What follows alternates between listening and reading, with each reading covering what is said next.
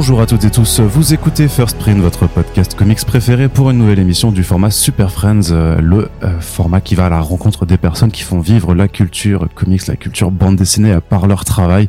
Et vous le savez, en ce moment, on est en train de faire une belle exploration des ouvrages parus cette année chez le label 619 aux éditions Rue de Sèvres et ce qui va certainement être l'un des albums de l'année au vu des nominations dans pas mal de prix récemment. Ça s'appelle C'est un énorme pavé de Nayef et euh, on ne pouvait pas manquer le passage de Nayef sur Paris pour ne pas aller euh, le séquestrer dans sa chambre d'hôtel et euh, faire cette interview avec lui qui adore ça en plus. Donc salut Nayef, merci à toi. Salut, merci. J'espère que tu vas bien et j'espère que cette interview va bien se passer parce que ce que je te disais un petit peu en off, c'est que effectivement depuis South Central Stories 2000, euh, euh, enfin voilà 2014, 2000, t'as t'as plus trop donné d'interviews. Est-ce que tu cultives hein, une forme de secret ou juste t'aimes pas cet exercice non, euh, On m'a pas sollicité. c'est ah, juste ça. D'accord. Alors pour les personnes qui te connaissent pas encore ou qui parce que c'est la première fois que tu viens sur le mm. podcast, on va forcément commencer par des, des questions un peu bateau, euh, le passage un petit peu obligé. Donc si tu peux un peu juste te, présenter, nous dire bah, comment t'en es venu à la BD. On sait que tu as vécu en Allemagne euh, une bonne partie de ton enfance. Mon père était militaire. Ouais. Et euh, du coup, bah, il a été muté en Allemagne. Donc j'ai passé une partie de mon enfance, adolescence là-bas. Et après, comment je suis venu au dessin, enfin à la BD, je me suis, je me laisse porter. Euh, on va dire, c'était pas vraiment un choix. Quoi. Après le bac, je savais pas ce que je voulais faire. J'ai passé un entretien pour euh, une école à Nantes. Bon, bah, j'ai été pris. Bon, j'avais comme ça. Bon, ça c'était fait. Donc j'y suis allé. Après, j'avais le choix entre la, la BD ou l'animation. Mais la BD, ça me paraissait plus simple que l'animation. Donc je suis allé en BD. Et puis après, bah voilà. Enfin, je me laisse porter euh, depuis. Ça, ça, ça a jamais été forcément réfléchi euh, très de façon Non, non, ça a jamais, je me suis jamais dit depuis tout petit, eh ben, je serais auteur de BD, quoi. Pourtant, t'en as lu. T'en as lu beaucoup. Euh, beaucoup, euh, ouais, pas tant que ça, hein. Enfin, à part les, bon, les classiques euh, Tintin, euh, Lucky Luke quand t'as moins de 10 ans, quoi. Et après, après c'était les mangas Dragon Ball. Et après, bah, c'est à l'école où j'ai redécouvert le franco-belge et le comics, quoi. Mais après, je suis pas un gros lecteur de BD au final. Même plus aujourd'hui ouais, je dois acheter euh, une dizaine de BD par an, quoi. Mais après, ouais, là, j'ai pas un grand appart, donc euh, faut que je les stocke. Donc euh, effectivement, c'est toujours un petit, c'est un petit problème, mais surtout quand tu fais des albums en plus de la taille du, du tien là, oui, oui, tu peux pas en avoir plus que une cinquantaine, ça compte déjà. moi, je vais à la bibliothèque et puis après voilà. D'accord. Euh, bah, est-ce que tu peux un peu aussi nous nous dire, bah, comment t'en es venu? Enfin, déjà, tu, tu dis que tu préférais la BD à l'animation parce que ça, te paraissait plus simple. C'est quoi ce qui te paraissait plus simple exactement? En fait, moi, on me disait surtout qu'il fallait être bon en perse en animation. Et la perspective, c'est un truc que j'aime pas trop. ça. D'ailleurs, c'est pour ça que je fais un western aussi, quoi. C'est que j'ai pas de ligne de fuite, euh, de, de, rue, d'immeuble, donc euh, donc ouais, c'est juste ça. Il y a moins de perspective en, en BD, c'est plus graphique, il y a plus de liberté, donc euh, je vais là-bas, quoi. C'est plus tranquille, quoi. Toujours le défaut, par défaut, quoi. Ouais. Ok, par défaut. Ça t'a pris longtemps de trouver un peu le, bah, le ton, ton style qui continue d'évoluer, qui continue de mourir, mais on, on, le reconnaît quand même au, au fil euh, Ouais, ouais, moi hein. j'ai eu beaucoup de mal à me fixer en fait depuis le début. Genre, je sais pas, je vais voir euh, j'adore. Je dis, bah c'est ça que je vais faire. Puis après, je vais voir Otomo, juste à l'opposé. Je dis, oh non, bah c'est ça que je veux faire. Et en fait, j'essaye à chaque fois de concilier euh, toutes ces influences. Et au final, euh, bah, j'ai perdu pas mal de temps avant de me fixer vraiment à ce que je voulais faire. Même à un moment, je voulais faire du cartoon. Mmh. Et puis bon après ça marche pas. Enfin c'est pas c'est pas naturel pour moi, c'est pas mon trait donc euh... donc maintenant c'est bon. Je crois que je suis fixé, je vais rester là-dessus. Mais au final ouais, ça m'a pris du temps et puis euh, ça m'a fait perdre du temps ouais, surtout. Ouais. Ça fait perdre parce que tu as dû retravailler des choses. Il y a des choses ouais, que parce qu'en fait c'était un... enfin, je prends plusieurs directions. Au final je m'investis pas vraiment dans chacune des directions. Donc je suis un peu pas trop mal un peu partout, mais jamais bon quelque part au final. Donc euh, voilà, maintenant j'ai décidé de prendre cette direction et je m'y attelle. Quoi. Et tu et tu t'y tiens. Euh, T'avais fait un fanzine avec des potes qui a duré que 7 numéros. Ça, j'ai euh, ouais, alors 7, je sais plus, peut-être. Euh, ça, 7, j'en suis sûr, ouais. Ouais, ouais 7. Ouais, ouais, c'est ce que tu disais. Il y a un numéro de 10 qui devait sortir euh, pour les 10 ans, mais il y a 5 ans. Donc, mais on réfléchit toujours à le sortir pour les 10 ans, mais ce sera dans 15 ans, quoi. Mais c'est mais c'est comme ça en fait que tu as commencé vraiment à, à bah à dessiner euh, après tes études alors c'est euh, ouais ouais voilà oui c'est ça ouais à monter un fanzine ça s'appelait Le Chat qui pue et euh, voilà on était 4 5 5 6 à l'époque et ouais on a sorti 7 euh, numéros à Nantes On faisait du live painting aussi. euh, puis maintenant, on travaille pour le Hellfest avec, avec Ah, ce ok. groupe. Quoi. D'accord. Et tu et c'est comme ça que tu as pu rencontrer alors euh, Ankama avec le projet Dofus Monster. Ah euh, ouais, mais non, ça c'était en fait j'ai un pote bah, du chat qui pue qui lui allait bosser comme Cara Design sur Wakfu. Ouais. Et en fait c'est lui qui m'a dit que euh, Ankama cherchait des, des dessinateurs pour euh, Dofus Monster. Et moi j'avais fait un crédit à la banque pour payer mes études, donc il fallait que je le rembourse. Et j'étais à un moment où je me disais c'était soit la BD, soit la marine. Donc euh, Ce qui n'a pas grand rapport. Ouais, je sais, mais moi j'avais envie d'être marin. Je me disais, ouais, je serais sur un bateau, euh, j'encaisse mon salaire, quoi, ma, ma prime, et après je la mets de côté, et puis après, ben, j'ai pas de loyer à payer, tout ça. Donc après, hop, je rembourse mon crédit, puis je suis tranquille, quoi. D'accord. Très pragmatique euh, comme, comme ça. Mais tu tu t'es quand même tourné vers le dessin plutôt. Alors, mais après, ouais. j'ai tenté du coup le d'Office Mhm. Monster, ça a été pris, et puis après, bah, voilà, c'est comme ça que j'ai rencontré Ron. Ron a vu mon dessin aussi, donc, euh, du coup, voilà, j'étais en contact avec, euh, avec le label, euh, comme ça aussi. Ça te faisait quoi quand t'as quand t'as été publié pour la première fois alors par une vraie structure de maison d'édition bah, pas, pas grand chose. j'étais content parce que ouais, enfin, c'était un pim. Après, Dofus, c'est pas du tout mon univers, donc euh, au Mhm. final, enfin, je l'ai sorti, mais moi, c'était en plus euh, au final pour payer mon. C'était alimentaire. Là, Ouais. toi, tu penses que c'est ouais, Ouais, plutôt même- alimentaire. C'est quand même vachement mieux ça que. Bon, la marine, ça, ça avait l'air sympa aussi, quoi. Alors, tu peux un peu ouais, nous, nous, nous voir comment t'as été mis en contact avec Run et comment t'as as intégré Bah le, le coup- label coup, très rapidement à ses débuts au final. Hein. Euh, ouais, après, moi, je l'ai intégré vraiment au Doggy Bags euh, Mexique, le 3. Mm. Mais ouais, j'étais en contact avec Ron, euh, enfin, depuis le Dofus, quoi. Après, j'avais fait ce goût aussi. C'était le, sur, Oui. sur le label Araignée. Et ouais, c'est vraiment que après, euh, où j'avais fait un projet, je voulais adapter le Maître et Marguerite en, en BD. Bon, j'étais jeune et, et débile, quoi, parce que, enfin, c'est un boulot euh, pas possible, quoi. Genre, euh, maintenant que j'y repense, je me suis dit, putain, mais jamais j'aurais pu faire ça au final. Et j'avais envoyé un, un dossier et Ron avait vu, et dedans, il y avait une scène où euh, il y a une scène de distorsion de, de l'espace euh, d'une chambre, et ça, ça faisait écho avec son histoire sur le Mexique. Dedans, il y avait aussi cette scène-là. Et donc, il m'a proposé euh, ce- cette histoire, quoi. Pour Doggy Bags 3. Et puis, c'est comme ça que je suis rentré au label, quoi. Mais tu connaissais un peu leurs travaux avant, tu suivais Ah bah un oui, petit oui, peu. euh, ouais. ouais. Et puis Moutafoukaz, ouais. D'accord, ouais. C'était c'était quoi qui te plaisait alors euh, là, enfin parce que parce que même si tu dis qu'a priori tu te laisses porter et que tu choisis pas forcément de toute façon très consciente, il y a quand même quelque chose qui t'a attiré dans dans cette façon de faire de la bande Ouais, dessinée. bah moi, c'est le Moutafoukaz, je me souviens, je l'ai vu, c'était dans la librairie Album à l'époque à Nantes, qui a disparu pour les Nantais. Et ouais, j'ai vu ce truc-là, Moutafoukaz, format comics, euh, hyper épais, euh, et puis ça ressemblait à rien de ce qu'on voyait euh, dans la BD, enfin, à l'époque, quoi. tu vois, donc, je me suis dit, ouais, bah, j'aimerais bien bosser avec eux, quoi. Et Doggy Bags aussi, tu les tu les prenais. Doggy Bag, c'est pareil, j'ai vu le premier, j'ai eu l'image, l'histoire de Guillaume Singelin avec les, les bikers. euh, c'est vrai, ça m'a pris une grosse claque aussi, quoi. Le premier Doggy Bag, je me dis putain, je fais encore des, j'ai encore du boulot, quoi. Et donc, euh, quoi. et donc quand t'as proposé ton, ton projet, enfin que Karen t'a fait faire dessiner l'histoire du Mexique, c'est là où en fait t'as commencé vraiment à, bah, à travailler que avec eux.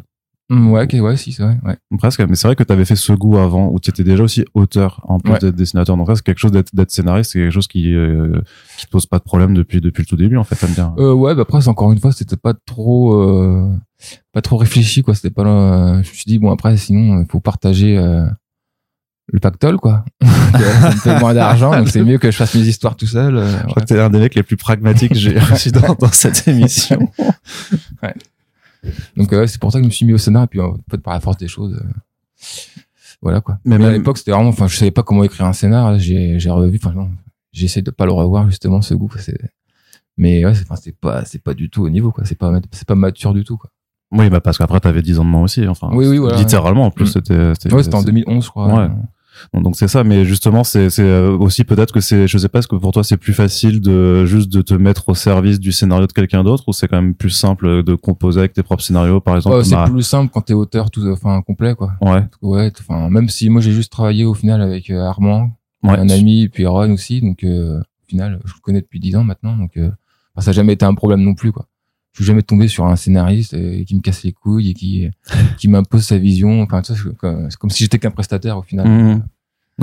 donc pour, au final là pour l'instant j'ai pas que je travaille pour avec un scénariste ou tout seul c'est pas un problème quoi. Il y a quelque chose qui est quand même intéressant aussi dans dans les BD que t'as faites, en tout cas euh, notamment au Label, c'est que entre South Central Stories, euh, Bayou Bastardize ou euh, Puta Madre, c'est qu'on est quand même aux États-Unis, enfin même avec Okai aussi, t'es toujours aux. États-Unis, donc t'as un, t'as un rapport particulier avec la culture américaine, j'imagine? Euh, ouais, enfin, autant quand j'étais petit, euh, c'est un pays. Enfin, moi, j'ai grandi dans les années 80-90, donc euh, t'es abreuvé par euh, les séries, les films, euh, tout le soft power américain, et c'est un pays qui te faisait, qui te fascine et qui te fait un peu rêver quand t'es petit, mais en grandissant, c'est vraiment, euh, c'est vraiment tout l'inverse, quoi. Pour le coup, c'est vraiment pas un pays où j'aimerais vivre. euh. Qu'est-ce qui te plaît pas là-bas? Bah déjà, ça me plairait pas de mettre ma fille à l'école en, en maternelle et me demander si Ça je vais va. la revoir après, quoi. Donc, euh, mais en fait, donc, ce qui me plaît, c'est plus la contre-culture américaine. Quand ils sont critiques de leur propre culture, euh, bah, au final, c'est ça qui me plaît, quoi, chez eux, quoi. C'est plus la contre-culture que leur culture, vraiment, quoi. aussi la culture musicale, parce que tu parlais pas mal de musique, notamment bah, sur les interviews de, de Central Stories où tu parlais de blues. euh, Ouais, ouais, à l'époque, j'ai- euh, j'écoutais vachement de rap, euh, hip-hop et de blues. Bayou Bastardi, c'est pareil aussi. Armand, c'est un gros fan Mm. de musique, de cette culture, donc. Euh, En, en culture, plus, vous avez euh, fait, une- vous avez fait louisiane. une bande son sur sur. Ouais, en euh, plus, ouais, il y avait aussi un vinyle avec une bande son, ouais. Donc ouais, au final, la musique est euh, pas mal importante. Ouais. Et c'est c'est quelque chose qui euh, pour notamment pour Bayou Bastard pour Bayou Bastardis donc tu dis que c'était avec un ami que tu l'as tu l'avais fait donc c'est lui qui t'avait proposé le scénario vous aviez c'était une idée que vous aviez ensemble c'est toi qui voulais dessiner quelque chose qui Non, se mais en passe dans fait, le Bayou Armand, c'était aussi, il écrivait des nouvelles. euh, Mm. Il avait aussi un groupe, euh, un groupe de rap, euh, donc il écrivait des chansons. Et moi, j'ai toujours aimé son style d'écriture. Donc je lui ai demandé si ça lui disait de faire une histoire ensemble. Comme on a des goûts communs aussi euh, sur la Louisiane, tout ça. Donc euh, après c'est une aventure qui te prend du temps parce qu'il se passe à chaque fois trois ans entre chaque sortie euh, d'album le premier c'est 2015 puis t'as 2018 et ensuite 2021 pour euh, chacun des albums c'est euh, Ah ouais? Ouais ouais, ok, d'accord. vérifiant après le temps le passe vite Ouais, hein, mais ouais. euh, Non, Parce que j'avais fait le premier tome de Bayou, puis après j'avais fait Puta Madre entre temps. c'est pour ça alors là donc Ouais. là il y avait euh, ça et puis peut-être qu'après c'est la, la la pause de pandémie qui a Ouais, peut-être bien, je sais pas. Parce qu'après, les, les, deux, les deux derniers, je les ai enchaînés direct. Ouais, donc, euh, Parce que c'était c'était plus facile de bosser sur une série comme ça avec euh, des, des tomes enfin des tomes assez épais que faire par exemple avec Puta Madre du bah, du single issues presque. non, en fait, moi, ça ne change pas grand chose au final parce que je travaille en continu. Je fais pas de pause, quoi. Donc, euh, genre pour Puta Madre, j'avais déjà, enfin, j'ai j'ai travaillé en continu, puis on a attendu d'avoir un paquet de d'issues finis, quoi, avant de les sortir. Mais au final, non, ça change pas grand chose. Moi, je fais pas de pause, je travaille en continu, donc. euh, Et tu travailles euh, alors tu travailles c'est quoi? C'est quoi ta technique de travail? C'est en numérique? C'est en Numérique, ouais. ouais tout le temps? Maintenant, numérique, ouais. Avant, c'était euh, planche ancrée, Puta Madre, Bayou Bastardies 1 aussi. Le 2, à partir du 2, j'ai commencé au tout numérique, ouais. Et pourquoi alors? Qu'est-ce que- qu'est-ce qui t'a fait euh, Parce que c'est trop chiant de scanner ces planches. euh, ça, c'est vraiment trop relou. Et puis, euh, après, c'est un confort de travail aussi. Puis, ça me permet d'aller plus vite. Ouais. Et donc, du coup, bah, du coup, d'être plus productif. Et puis, euh, au final, avoir un meilleur, euh, meilleur salaire, entre guillemets, tu vois. D'accord. C'est aussi ça. C'est pragmatique. Ouais, toujours, toujours, c'est euh, c'est- c'est ça.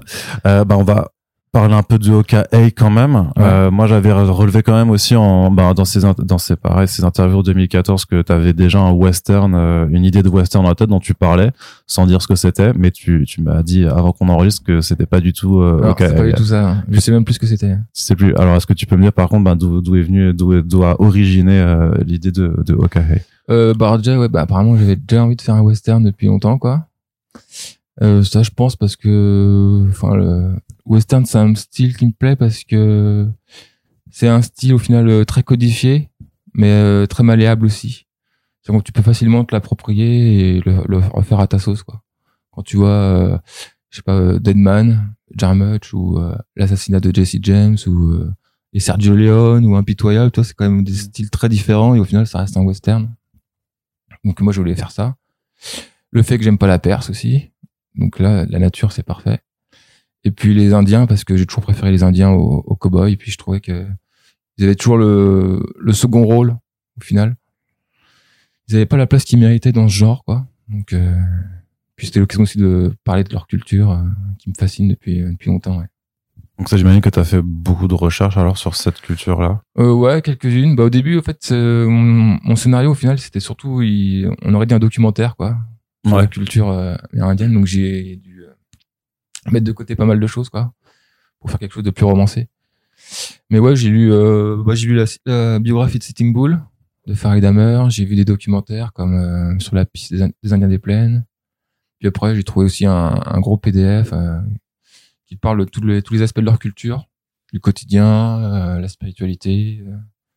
Enfin, ouais, ouais, du coup, j'ai, puis j'ai pris les Lakota justement aussi parce que euh, c'est un des peuples sur lesquels on a le plus d'informations. Mm. Donc, euh, Même en termes de recherche visuelle, en termes de, alors je sais pas s'il y avait des photos ou des, si, des ouais, il y a un photographe qui s'appelle euh, Curtis, je sais plus son prénom, qui lui, pendant au 19e siècle, a photographié beaucoup, a retranscrit tout ça, euh, tous les costumes. Enfin bon, même si à l'époque, au, fi- au final, euh, ok, ça se passe fin 19e, donc bon bah il y a plus de bisons, euh, ils peuvent plus, enfin ils ont, ils peuvent plus s'habiller euh, traditionnellement quoi. D'accord. Donc ça va pas servir au final à, à grand chose. Ça. Et donc tu, donc tu pars du principe que tu veux faire un western, que tu veux parler, tu veux mettre donc les Indiens, les Amérindiens en fait au centre de ton intrigue, euh, mais que t'as d'abord d'abord t'as une approche documentaire et que tu essaies de, de oui, ouais, bah, en romancer. fait, j'essaie d'a- d'apprendre le plus sur eux, quoi, sur leur culture. Et au final, euh, ouais, mon scénario, ouais, c'était plus une espèce d'explication de leur culture. Il n'y avait pas vraiment d'intrigue, quoi. et ça, euh, ça, ça te paraissait trop risqué euh, Bah ouais, ouais, enfin, c'était une BD documentaire, du coup, et bah, c'est ça existe aussi. Ouais, ouais, mais c'était, c'était pas ce que je voulais faire, quoi, Ouais. final. Alors, comment, alors comment t'en viens alors à monter tes alors c'est là qu'interviennent tes personnages enfin que tu crées tes personnages et que tu dois leur inventer euh, Ouais. bah, bah, une histoire comment comment tu t'échafaudes ça? Alors, comment, alors là, faut- je saurais pas te dire, euh, je- tu peux pas tu peux pas te cacher derrière le pragmatisme là Non, mais en fait, là, pour le coup, c'est de l'instinct. Enfin, tu sais, c'est les idées, je sais pas d'où elles viennent, quoi. Elles viennent comme Mm. ça. euh, tu regardes des films, tu lis des trucs, il y a des, ça pop comme ça dans ta tête. Ah bah tiens, je vais prendre ça, là, hop, puis après, petit à petit, bah, ça se construit tout seul, mais euh, dire que les personnages tu te les représentes quand même quand tu imagines euh, Little Knife ou No Moon Ouais, ou, ouais. ou George tu tu sais immédiatement à quoi ils vont ressembler tu vois leur histoire se Ouais. ou tu ou c'est quelque chose auquel tu dis euh, bah, généralement, j'ai le début, j'ai la fin de mon histoire. Je commence comme ça. Et après, j'essaie de trouver tout ce qu'il y a au milieu. Et surtout, comment mon personnage évolue du début à la fin, quoi. Il peut pas rester le, le même euh, Mm. du début à la fin. Il faut qu'il y ait une transformation, quoi. Donc, euh, à partir de là, après, bah ouais, il y a une espèce de plan. Euh... Ouais, je, sais, je, je, honnêtement, je sais pas comment comment t'expliquer. C'est vraiment quelque chose qui se construit petit à petit. Moi, généralement, en fait, j'ai plein d'idées. Je note plein d'idées pendant peut-être un an. Ouais. Donc, je réfléchis à ça un peu tout le temps, quoi. euh, Ça me vient. Et une fois que j'ai pas mal d'idées, je me mets à ma table et puis j'écris tout le scénar euh, comme ça, quoi. Donc, petit donc petit. ouais donc tu l'écris quand même hein. enfin t'as as un document de script euh, Ah quelque oui, part oui, qui, oui. qui traite Ah oui, non, ton- je l'improvise pas. euh, Ouais. Je crois que c'est Manuel Effior qui fait ça. Je sais pas comment. il se met à sa table et puis il dessine. Il, il improvise. J'avais lu ça, mais bon. Ouais, ou tu pourrais juste, enfin, tu pourrais avoir ton, ton script dans ta tête et te dire, euh, je sais ce que je veux dessiner, je sais comment je veux raconter. Après, bon, c'est sûr que quand t'es sur un ouvrage de 200 euh, et quelques Ouais. pages, euh, peut-être que c'est pas aussi évident. euh. Non, non, non. Je dis, moi, moi, je préfère faire une, une BD de 200 pages. Que, enfin, je trouve ça plus facile qu'une BD de- comme Doggy Bag de 30 pages, quoi. Ah Ouais? Et pourtant, là-dessus, tu t'étais euh, pas imposé de limitation. On t'a Non, pas. là, j'ai tout, é- là, j'ai tout écrit. Après, j'ai, comment dire, j'ai découpé en planches, quoi. Mhm. J'ai vu que ça faisait, bon, bah, 220 planches. Après, j'en ai parlé à, à Run au label, quoi. Ils m'ont dit, bon, ouais, ok, pas de problème. C'est comme ça, quoi. c'est ça ça. qui est bien aussi. Ouais, c'est la, la liberté que tu peux Ouais. avoir. euh, Ils m'ont pas dit, bah non, on va découper ça en 5 tomes. euh.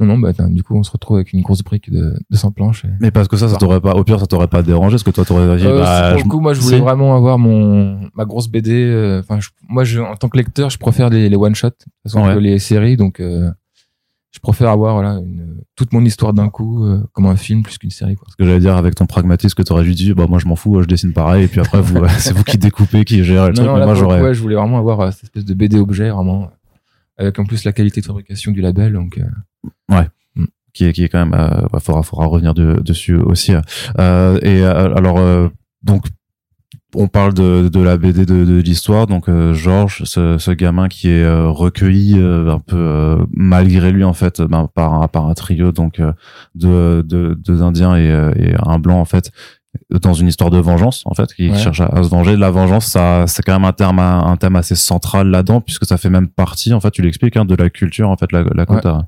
Donc c'était quelque chose que tu voulais mettre au centre de, de ton oui, récit hein. même, enfin, c'est un, un western. Je crois que euh, tu regardes euh, la plupart des westerns, c'est une histoire de vengeance. Donc, euh, c'était dur de. euh, bah tu dis en même temps que c'est malléable donc euh, Mm. Oui, mais après tu peux, euh, ouais, tu peux trouver, euh, enfin parler de la vengeance sur différents aspects, différents thèmes. euh, C'est surtout ça, quoi. Mais oui, oui, la vengeance, euh, c'est ouais, c'est central. euh, D'après ce que j'avais vu, c'est central dans la, la culture Lakota. Ouais. Un peu une question euh, d'honneur, quoi. Et en même temps t'en profites aussi pour parler d'appropriation culturelle puisque euh, Georges a été élevé par, ouais, par d'acculturation enfin d'acculturation Ouais. pardon d'acculturation puisque euh, Georges donc est un est un indien mais qui a été élevé par un blanc et on le force en fait on lui fait lire la Bible et on l'essaye de ouais, lui en faire fait, c'est avoir un, ouais, c'est un programme euh, qui était mis en place par le gouvernement euh, à l'époque pour euh, bah, pour que les Indiens, euh, pour que la culture indienne disparaisse, quoi, vraiment pour euh, tuer le, tuer leur esprit, leur couper les cheveux, euh, on les habillait comme des blancs, on les forçait à être des des cultivateurs, quoi, des, des agriculteurs. Bon, ouais, on les transformait en blancs, quoi. Du coup, ouais. et ça c'était- et ça c'est quelque chose que tu voulais vraiment mettre dans dans, dans l'histoire aussi c'est comment en fait tu fais pour le, en fait euh, mêler justement les thématiques que tu veux mettre dans ta bande dessinée par rapport au fait qu'elles doivent pas prendre forcément le pas sur l'histoire qu'elles doivent bien s'y mettre dedans euh, de façon équilibrée Moi, après, ouais, enfin, tout passe par les personnages, quoi. Euh, Enfin, c'est eux qui font vivre l'histoire et qui le font avancer. euh, tout repose sur eux, quoi, plus que sur les péripéties. Donc, euh, moi, pour moi, euh, enfin, chaque personnage euh, a un espèce de conflit intérieur qui doit résoudre, euh, qui doit résoudre au fil de l'histoire. Et, euh, bah, en fait, quand j'ai lu le- ce programme de culturation, je me suis dit que oui, c'était parfait pour parler de, de l'identité aussi, qui est un thème qui me, qui me touche, ouais. pourquoi? Parce que au final, euh, bah, je l'ai pas compris au, au début quand j'ai écrit le scénario, mais c'est après une fois que je l'ai écrit que j'ai compris, euh, enfin tout ce que j'avais pu mettre de moi en fait et de mon histoire euh, dans dans Hawkeye quoi. Par exemple, moi j'ai une grand-mère qui était euh, vietnamienne et après sa mort, euh, avec mon- mes frères et sœurs, on a eu besoin d'aller au Vietnam. Et en fait, euh, ouais, j'ai compris que c'était parce que, enfin, du coup, bah, on a un intérêt, un amour pour la culture du Vietnam. On se sent un un petit peu vietnamien en quelque sorte, même si on a des têtes blanches, tu vois, enfin c'est compliqué.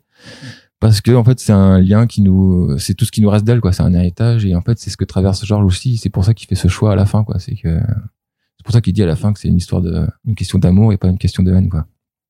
C'est que cette culture, c'est tout ce qui lui, le, tout ce qui lui reste de ces quelques personnes qui l'ont, les seules personnes qui l'ont aimé au final euh, dans la vie, quoi. D'accord.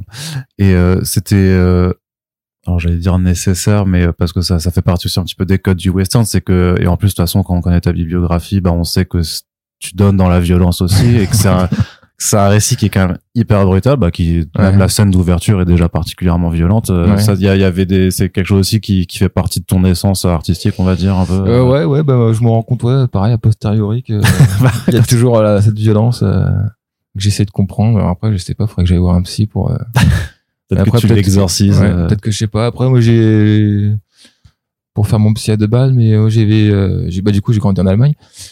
Et euh, pendant un voyage jusqu'à Berlin, on a visité deux camps de concentration avec euh, avec mes parents. Et moi, j'avais 10 ans à l'époque, donc euh, mon univers c'était Dragon Ball et les Tortues Ninja. Et puis là, bon, ouais, tu, tu vois les images, euh, les photos, les fours. euh.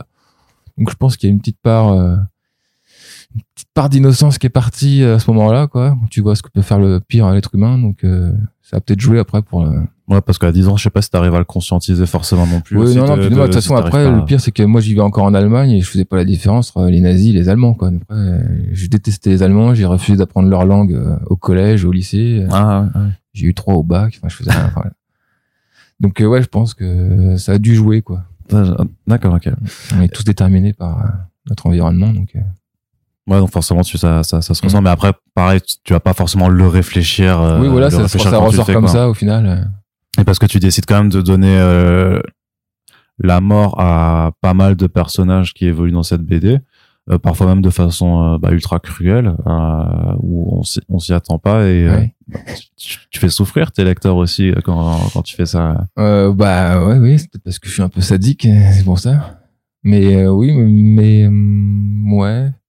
Après, c'est un western, hein, donc il y a pas de civilisation, c'est des espaces sauvages, euh, c'est les instincts primaires, euh, c'est les affects qui dominent plus que la raison. Donc, euh, puis la mort, c'est ça, quoi, ça vient à tout moment. euh.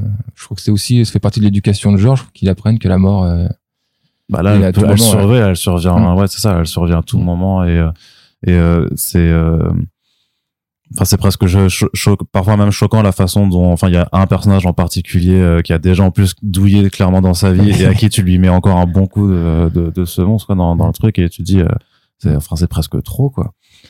Te Euh, dis pas un moment bah, je, non, je dis pas que c'est trop, ouais. je me dis que c'est la vie, quoi. Enfin, ça, enfin ouais. Il y a, enfin, la vie, c'est une question de chance et de malchance. Euh, Ce personnage-là est clairement né avec un chat noir euh, dans le berceau, quoi.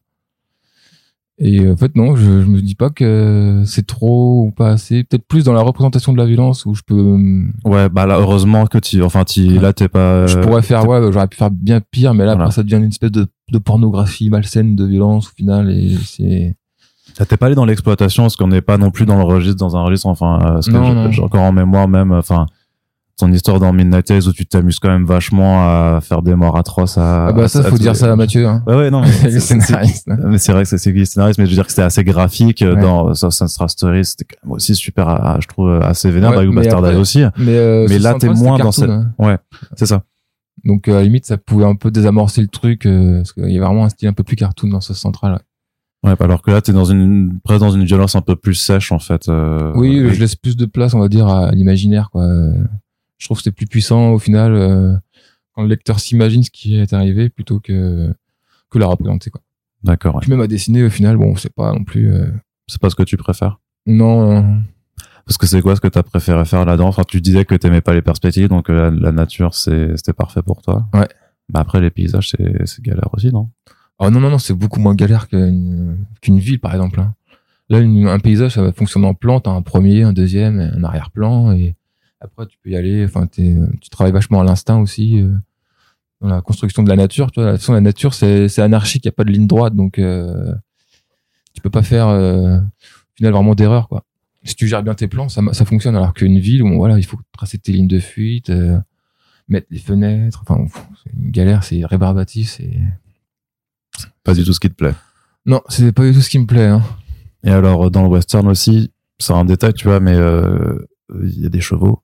Ouais. Et je sais d'expérience qu'il y a beaucoup de gens. les dessinateurs disent que c'est la galère. Que c'est super galère à dessiner les chevaux, mais toi, ça n'a pas du tout été euh, euh, un problème. Non, non, moi je préfère euh, dessiner les chevaux que les, que les voitures. Ouais, c'est souvent les deux trucs. les voitures, c'est un enfer. Et les chevaux, tu peux après, moi, j'ai placé mon histoire dans les hautes plaines, donc il y a des hautes herbes.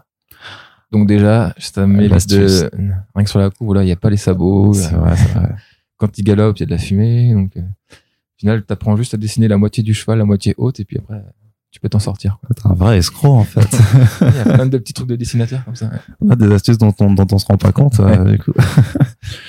C'est presque de la triche. Du coup, est-ce que, donc, faut que tu refasses OK, mais sans, euh, je vais les mettre dans le désert. Dans le désert, voilà, c'est ça. Et là, tu vas, ça va être un, autre, un autre, bah, remarque, t'auras aussi de la poussière du désert pour, euh, pour tout, pour tout cacher, quoi. je mettrai des rochers ou je trouverai quelque chose. D'accord, ouais, c'est comme ça qu'on fait.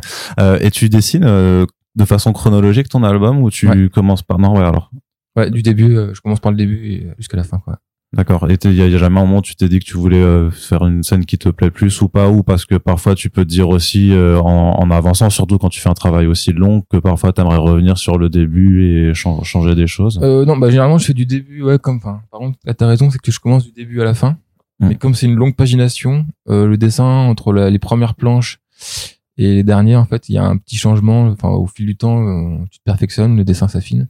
Donc après, il faut retravailler aussi les petites retouches quand, à la fin de, à la fin du travail, euh, où je retouche ouais, toutes les planches, euh, toutes les petites imperfections qu'il peut y avoir pour corriger. Ouais. T'avais de la relecture par Run ou Ouais, c'est Mathieu et Run qui ont fait la relecture, et qui m'ont vachement aidé sur les dialogues, la tournure des phrases, tout ça, ce qui allait pas. c'est super important. Parce que là, c'est pas c'est quelque chose sur lequel il y a, y a, encore tu, tu penses que tu, tu peux aussi encore progresser alors c'est euh, c'est ah chiant d'écrire des dialogues des euh, non moi j'aime bien. Mais après c'est surtout les, les, tournures de phrases et en fait moi j'ai enfin quand tu dessines enfin au final j'ai assez peu de recul sur mon sur mon travail à l'évaluer et c'est pour ça que euh, bah que les éditeurs euh, les éditeurs sont super importants parce que c'est les premiers lecteurs et puis en plus ils ont un œil de dessinateur et d'auteur donc ils sont auteurs et éditeurs donc c'est très important ouais. Et ça se passe comment techniquement C'est-à-dire que tu leur montres, euh, que tu leur montres qu'une fois que t'as fini ou c'est justement tu Non, sais... moi j'envoie les planches au fur et à mesure. Et puis à la fin, ils font, ils font une relecture euh, complète, quoi. Puis ils me disent, euh, bah, les, les retouches à faire, tout ça. Et tu sentais que du coup il y a eu des, des, changements importants à faire pendant que tu faisais OK. Est-ce que est-ce que le OK qu'on lit aujourd'hui est très différent de celui que tu as, présenté au fur et à mesure? Euh, Non non. Enfin c'était surtout dans les c'est les petits trucs genre des faux raccords ou euh, ou euh, après les ouais les tournures de phrases. Mais euh, si il y a Mathieu par exemple qui m'a conseillé quand même à la fin parce que la fin elle devait se finir sur euh, sur le tronc d'arbre et il m'a conseillé quand même d'avoir donné plus d'ampleur à la fin vois, sur une pleine page par exemple. Et donc ouais, c'est là où j'ai rajouté par contre les deux dernières pages. Ouais. D'accord. Sur les conseils de Mathieu. Ouais. Pour d'accord pour euh, le, avec le cri euh, qui qui Ouais. va qui va à l'avant qui bah, qui donne le, le nom de l'album aussi c'est euh, ça aussi c'est la, la question un peu bateau mais du coup pourquoi le- l'intituler comme ça? Euh, parce que c'est le cri de guerre et que ça veut dire en avant et que ça veut au final c'est très simple mais ça veut dire aussi beaucoup de choses euh, en fonction du contexte quoi, en fonction de Georges euh, voilà quoi. sans spoiler à la fin euh, malgré tout bah il faut avancer et- Bah, façon, c'est un peu la, je crois, la leçon qu'on en tire euh, au final, c'est que, enfin, c'est, c'est le, c'est leur cri de guerre, c'est en avant, mais c'est dire que c'est, c'est la, la, la morale, c'est il faut aller de l'avant. Quelles Oui. que soient les merdes qui t'arrivent, même quand il t'arrive vraiment les, euh, les surtout pires pour, merdes. euh, euh, surtout pour ce peuple quoi qui a ouais. malgré tout ils ont pas vraiment le choix il faut il faut avancer quoi, comme n'importe qui quoi il D'accord. faut ouais. pas te laisser couler quoi Il y a un truc qui, moi, qui me rend ouf, par contre, c'est ton travail sur la couleur. ouais Parce que, euh, notamment, bah, parce que quand, quand, quand t'es, quand, quand dans des passages où c'est boisé, en fait, mais tu, tu fais les, les ombrages, enfin, les, les ombres des feuilles, la lumière qui passe au travers et tout ça. Et, euh, je sais c'est très simple à faire Ah ouais? ouais c'est le plus simple à faire on me dit souvent ça mais c'est le plus simple à faire quoi. Euh, Vas-y, explique en quoi c'est ça. Bah, en fait, bah, après, pour le côté un peu technique, euh, moi, mes ombres, euh, enfin, quand c'est le feuillage, euh, je prends un calque et je mets en produit.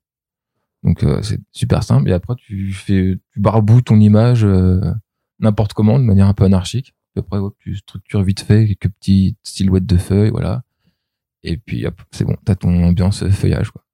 Ok. Tu mets les petits, quelques rayons de lumière euh, sur les petits trous, enfin, sur les, les petits trous euh, d'ombrage, et puis hop, c'est bon.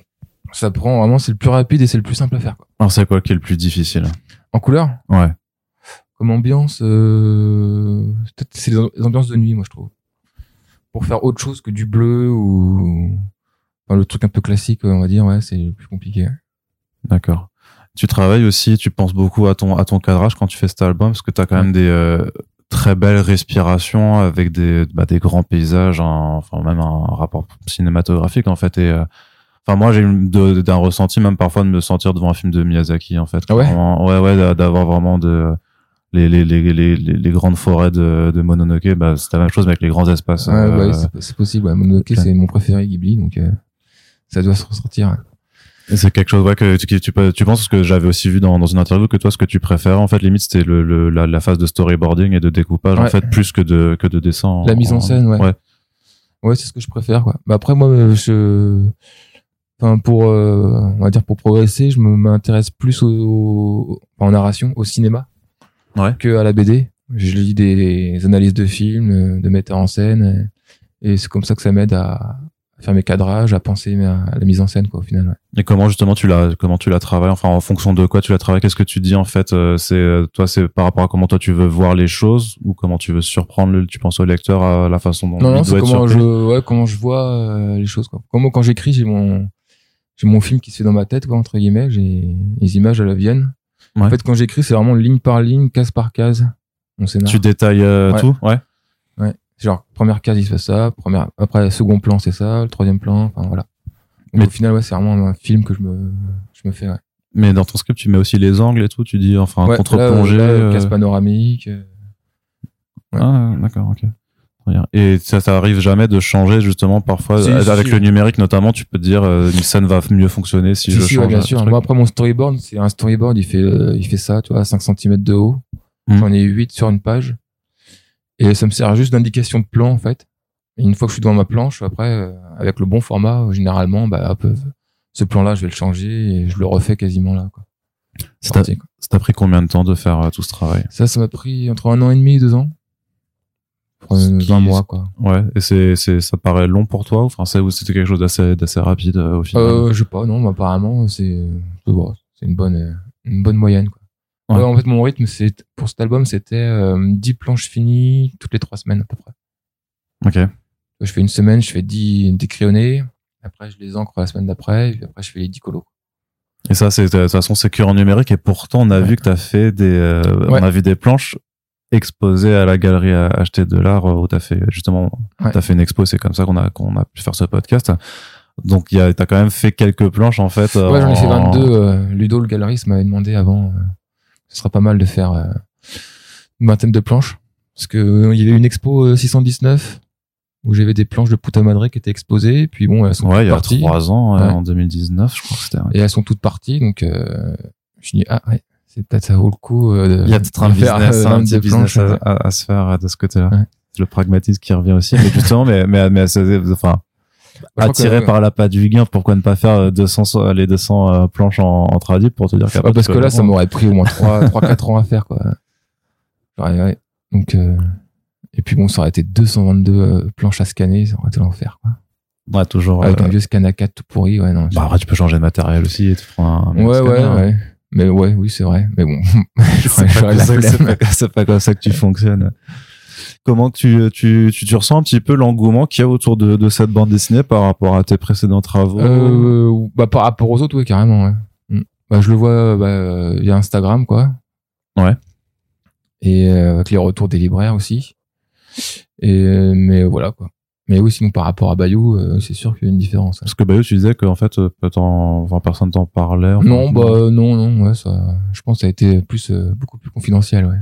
Et ça, c'est quelque chose qui te fait chier en tant qu'auteur, euh, quand, ou toi, tu t'en, tu t'en fous, euh, bah, t'as fait ta BD, tu l'as sortie, et, euh, Bah, ouais, je m'en, je m'en fous pas, quoi, parce que je préfère toujours euh, avoir un- enfin, faire euh, découvrir euh, ton travail, quoi, quand tu bosses euh, un an et demi sur une BD, Mm. voilà, quoi.